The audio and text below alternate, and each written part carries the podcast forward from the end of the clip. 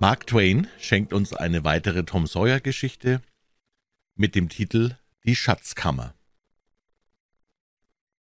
Tom schlich sich fort auf Seitenpfaden, bald zur rechten und bald zur linken, um den Späheraugen der zur Schule zurückpilgernden Kinder zu entgehen.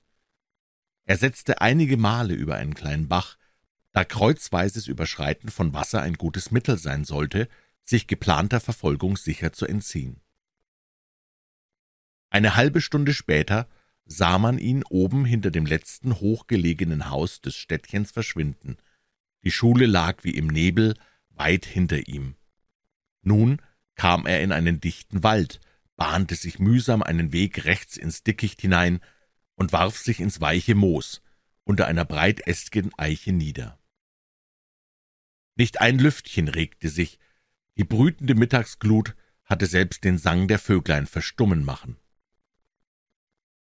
Die ganze Natur lag reglos wie in Verzückung, nur das gelegentliche, wie aus weiter Ferne ertönende Hämmern eines Spechtes unterbrach die lautlose Stille und schien die ringsum herrschende Einsamkeit nur noch lastender und fühlbarer zu machen.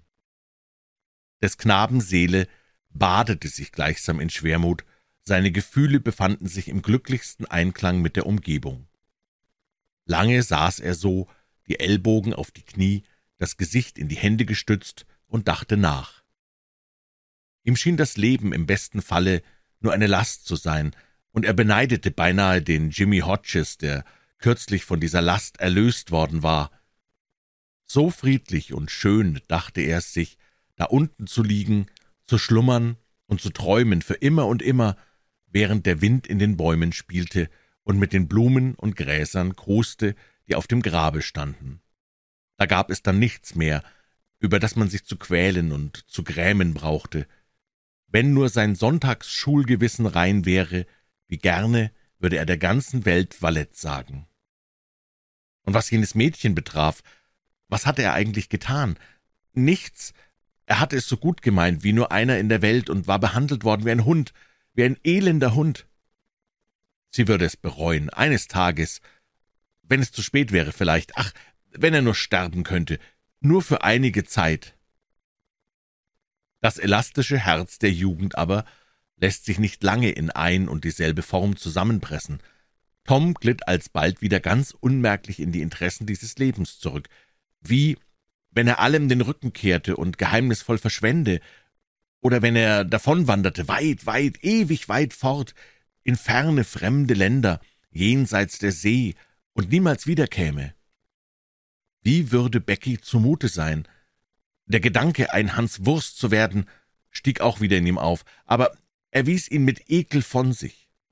Tollheit und Witze nebst gesprenkelten Trikots waren jetzt förmlich eine Beleidigung für seinen Geist, der sich in das nebelhafte, hehre Gebiet der Romantik aufgeschwungen hatte.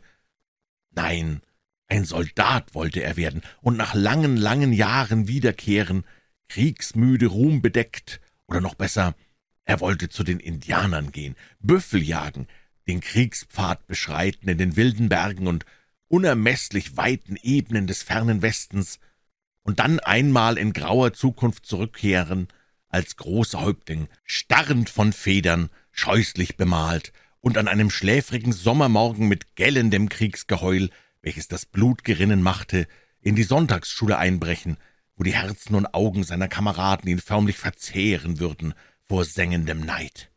Halt! Es gab noch etwas Größeres als selbst dieses. Ein Seeräuber wollte er werden. Jetzt lag seine Zukunft klar vor ihm. Strahlend, in unsagbar blendendem Glanze. Wie würde sein Name die Welt erfüllen und alle Menschen schaudern und erbeben machen? Wie glorreich würde er auf seinem langen, niedrigen, kohlschwarzen Schnellsegler Sturmesfittich die wogenden Wellen der See durchfurchen, während die düstere Flagge vom Vordermast wehte ein gefürchtetes Zeichen auf allen Meeren. Und auf dem Gipfel seines Ruhmes angelangt, wie wollte er plötzlich im alten Städtchen erscheinen, in die Kirche treten, braun und verwettert, in seinem schwarzen Samtwams und der faltigen Pluderhose, seinen hohen Stulpstiefeln der roten Schärpe und dem mit wallenden Federn besteckten Schlapphut, den Gürtel starrend von Reiterpistolen, das in blutigen Metzeleien eingerostete Schwert an der Seite, sodann wollte er die schwarze Flagge mit dem Totenschädel und den gekreuzten Gebeinen darauf entfalten und mit einem das Herz zum Zerbersten schwellenden Entzücken das Raunen und Flüstern hören. Seht, das ist Tom Sawyer, der Pirat, der schwarze Würger der spanischen Meere. Ja, nun war's entschieden, seine Laufbahn festgestellt. Er wollte von Hause weglaufen und dieselbe sofort antreten. Gleich am nächsten Morgen wollte er's tun. Drum musste er aber auch sofort an die Vorbereitungen gehen. Es galt zunächst, all seine Reichtümer zusammenzutragen. So ging er denn zu einem verfaulten Baumstamm in der Nähe und begann an einem Ende desselben mit seinem Messer den Boden aufzuwühlen. Bald kam er auf Holz, das hohl klang. Er legte die Hand darauf und sprach andächtig die Beschwörungsformel. Erscheine, was nicht hier, und was schon hier war, bleibe. Dann kratzte er die Erde vollends weg und legte eine fichtene Schindel bloß. Diese hob er empor, und nun zeigte sich eine schmucke kleine Schatzkammer, deren Boden und Wände ebenfalls aus Schindeln bestanden. Eine einzige Glaskugel lag darin. Toms Erstaunen war grenzenlos. Verblüfft kratzte er sich am Kopf und sagte, »Na, das übersteigt denn doch alles!« Darauf schleuderte er die Kugel zornig von sich und überlegte die Sache, tief in Brüten versunken. Einer seiner festen Glaubenssätze, die bis jetzt ihm und seinen Kameraden für unfehlbar gegolten, war soeben ins Wanken geraten. Wenn man eine solche Kugel vergrub, so hieß es, und die nötigen Formalitäten dabei streng befolgte, dann nach vierzehn Tagen an dem Platz wieder nachsah, mit eben der Formel, die Tom gesprochen, so würde man alle Kugeln, die man jemals im Leben verloren, um die eingegrabene versammelt finden, einerlei, wie weit zerstreut sie gewesen. So lautete der Satz. Und nun war das Ding fehlgeschlagen. Fraglos, zweifellos fehlgeschlagen. Toms ganzes Glaubensgebäude wankte in seinen Grundfesten. Immer nur hatte er von dem Erfolg, niemals von dem Missglücken dieses Verfahrens gehört. Er selbst hatte es schon einige Male probiert und nur keinen Erfolg gehabt, weil er nie das Versteck wieder auffinden konnte. Ratlos brütete er eine Zeit lang über der Sache, und kam schließlich zu der Einsicht, dass irgendeine Hexe die Hand im Spiel gehabt und den Zauber gebrochen haben müsse. Davon wollte er sich nun überzeugen. So suchte er denn herum, bis er einen kleinen sandigen Fleck entdeckte, mit einer trichterförmigen Vertiefung in der Mitte. Er legte sich flach auf den Boden, hielt den Mund dicht an diese kleine Höhlung und rief Faulpelzkäfer, Faulpelz, du, sag mir, was du weißt im Nu. Da begann es im Sande zu arbeiten und gleich danach erschien auf einen Augenblick ein kleiner schwarzer Käfer an der Oberfläche, der sich aber alsbald erschreckt wieder zurückzog. Haha, der wagt's nicht, was zu sagen, es war also richtig eine Hexe, hab ich's mir doch gedacht. Da er die Furchtlosigkeit eines Versuchs, es mit Hexen und Dämonen irgendwelcher Art aufnehmen zu wollen kannte, so gab er dies sofort entmutigt auf. Dann fiel ihm ein, dass er doch wenigstens die Kugel nehmen sollte, die er weggeworfen im ersten Zorn, und er begab sich geduldig ans Suchen, konnte sie aber nicht finden. Nun ging er zur Schatzkammer zurück, stellte sich sorgfältig wieder gerade so hin, wie er zuvor gestanden, als er die Kugel weggeschleudert, nahm eine zweite Kugel aus der Tasche, warf diese nach derselben Richtung und sagte, »Bruder, such den Bruder Flink!« Genau passte er auf, wo sie hinflog, ging dann hin und sah nach. Entweder war sie zu kurz oder zu weit geflogen. Noch zweimal musste er dasselbe Experiment wiederholen. Das letzte Mal war es von Erfolg begleitet. Die beiden Kugeln lagen nur einen Fuß weit voneinander entfernt. Gerade im selben Moment ertönte von fern der schwache Klang einer Blechtrompete durch die grünen Bogengänge des Waldes. Im Nu hatte sich Tom seiner Jacke und seiner Hose entledigt, einen Hosenträger in einen Gürtel verwandelt, einen Haufen Gestrüpp hinter dem faulenden Holzstamm beiseite geschoben sich eines Bogens samt Pfeilen, eines hölzernen Schwertes und einer Blechtrompete bemächtigt und stürzte nun davon, barfuß, in flatterndem Hemde. Bald darauf machte er Halt unter einer großen Ulme, stieß antwortend seinerseits ins Horn, begann dann sich zu recken und kriegerisch nach allen Seiten auszuspähen. Vorsichtig mahnte er eine nur im Geiste vorhandene Schar von Getreuen, Haltet euch still, meine Tapferen, versteckt euch, bis ich blase. Jetzt erschien Joe Harper auf der Bildfläche, ebenso luftig gekleidet und ebenso furchtbar gewappnet wie Tom. Da rief dieser »Halt! Wer wagt es, den Sherwood Forest zu betreten ohne meine Erlaubnis? Guy von Gisborne bedarf keines sterblichen Erlaubnis. Wer bist du, der du, der du... Es wagt, eine solche Sprache zu führen, fiel Tom schnell ein, denn sie sprachen nach dem Buche aus dem Gedächtnis. Wer bist du, der es wagt, eine solche Sprache zu führen? Ich, fragst du, wer ich sei? Ich bin Robin Hood, was dein klapperndes Gebein alsbald erfahren soll.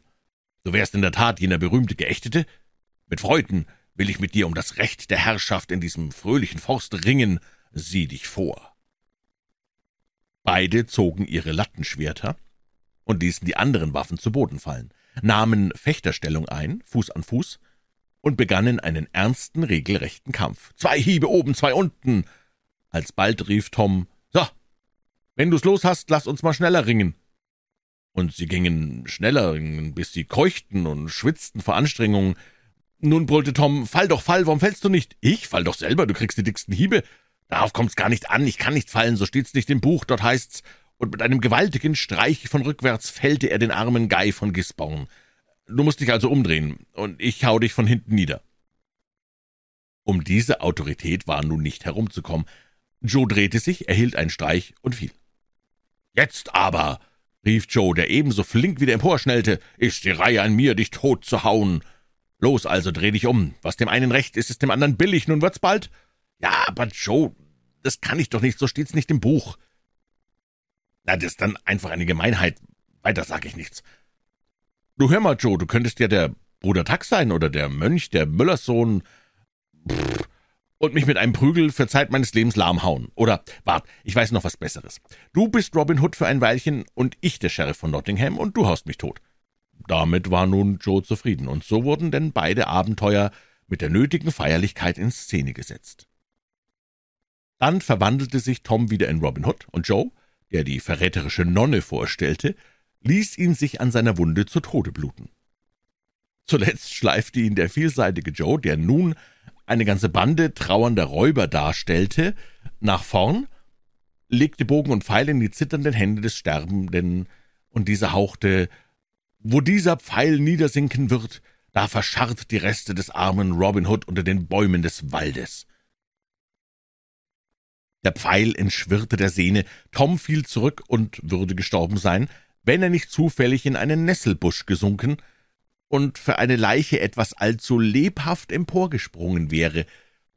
Drauf streckten sich die Jungen wieder in ihre Kleider, verbargen ihre Waffenausrüstungen und zogen von dannen, in Trauer versunken darüber, dass das Zeitalter der Geächteten und Räuber entschwunden war.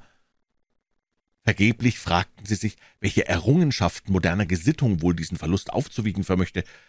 Ihrem eigenen Gefühl nach wären die beiden weit lieber ein einziges kurzes Jahr lang Räuber verfemte, geächtete Räuber im Sherwood Forest gewesen, als Präsident der Vereinigten Staaten auf Lebenszeit.